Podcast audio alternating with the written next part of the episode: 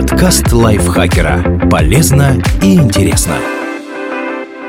Всем привет! Вы слушаете подкаст лайфхакера. Короткие лекции о продуктивности, мотивации, отношениях, здоровье, в общем, обо всем, что сделает вашу жизнь легче, проще и интереснее. Меня зовут Ирина Рогава, и сегодня я расскажу вам про незаметные признаки эмоционального насилия.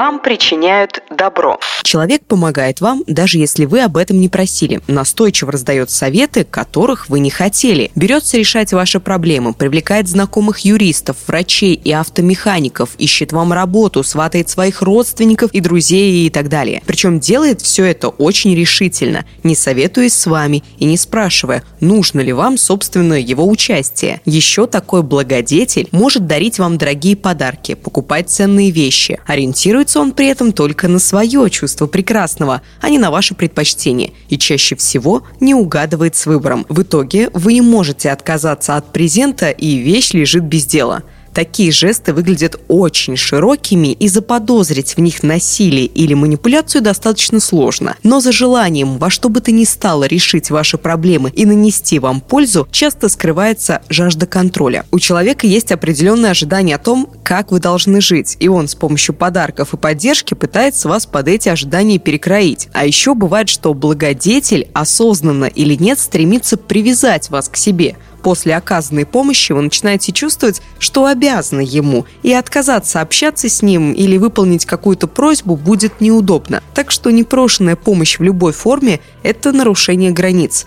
Если вам настойчиво пытаются сделать добро, которое вам не нужно, поблагодарите человека и вежливо, но твердо откажитесь. А когда сами очень хотите кому-то помочь, поинтересуйтесь сначала, насколько это уместно. Ваши желания не воспринимают всерьез. Вам очень мягко и деликатно объясняют, что то, чего вы хотите, вам на самом деле совсем не нужно, а нужно что-то совсем другое. И всячески дают понять, что вы существо неразумное и сами толком не понимаете, как вам жить. Не то, что ваш партнер, родственник, коллеги или друзья. Ну зачем тебе переезжать от родителей? Тут о тебе всегда позаботятся. К тому же метро рядом, на работу ездить удобно. За квартиру чужому дяде платить не надо. Не нужно тебе второе высшее. Лишние стресс и траты. Все равно ведь работать не будешь. Куда лучше и спокойнее дома с детьми. Если речь о каких-то судьбоносных решениях вас будут убеждать долго, методично и терпеливо, виртуозно играть на ваших чувствах, особенно на чувстве вины и разных страхах и тревогах, до тех пор, пока вы не сдадитесь и не позволите внушить себе, что ваши желания и потребности неразумны, а близкий человек лучше знает, что вам нужно. В самых запущенных случаях жертва таких манипуляций полностью лишается собственного мнения, сливается с абьюзером. Она во всем с ним соглашается и смотрит на мир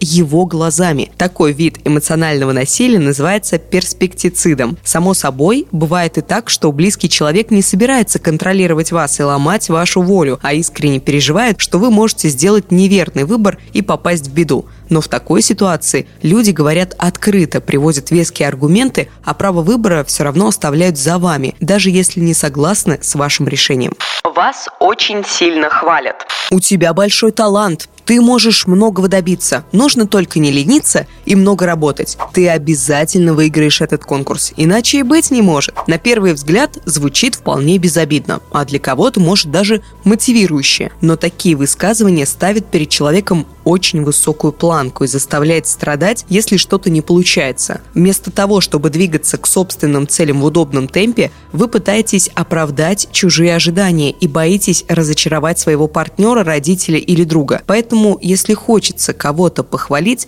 лучше обойтись без прогноза в духе «с таким интеллектом ты должен огромные деньжищи зарабатывать» и отметить те успехи, которые человек уже достиг. А если вас настойчиво пытаются мотивировать с помощью таких комплиментов, то постарайтесь отсечь ожидания и предположения других людей и фокусироваться только на объективной оценке. Вам запрещают проявлять негативные эмоции. Никто не говорит «не смей плакать» или «немедленно улыбнись». Но если вы грустите или злитесь, вас очень настойчиво пытаются утешить и доказать, что проблемы ваши таких сильных эмоций не стоят. Ну что ты так убиваешься по таким пустякам? Не расстраивайся. Со мной еще не такое случалось. И ничего, все обошлось. На первый взгляд это просто попытка вас подбодрить. Но за ней часто скрывается еще один мотив. Человек не выносит чужих негативных эмоций и хочет побыстрее их замять. Может быть, быть он сильно вам сопереживает, и ваша боль причиняет боль ему. А может,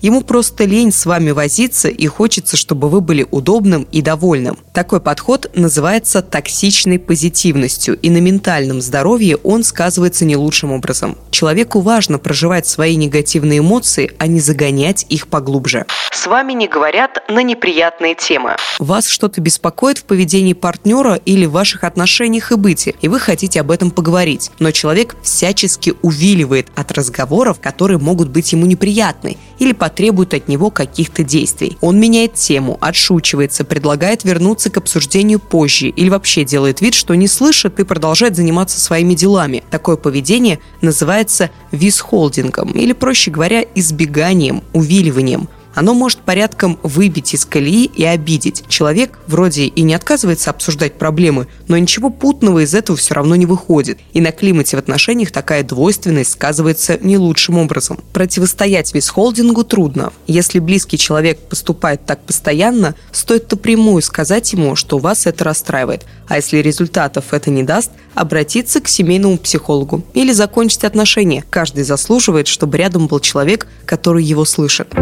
Thank you.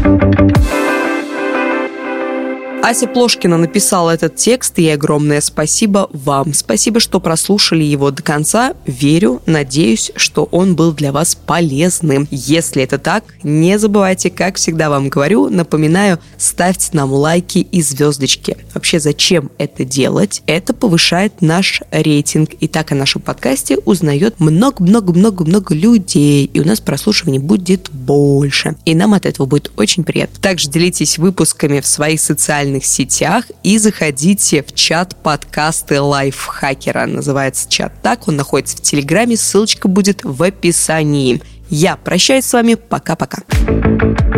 Подкаст лайфхакера. Полезно и интересно.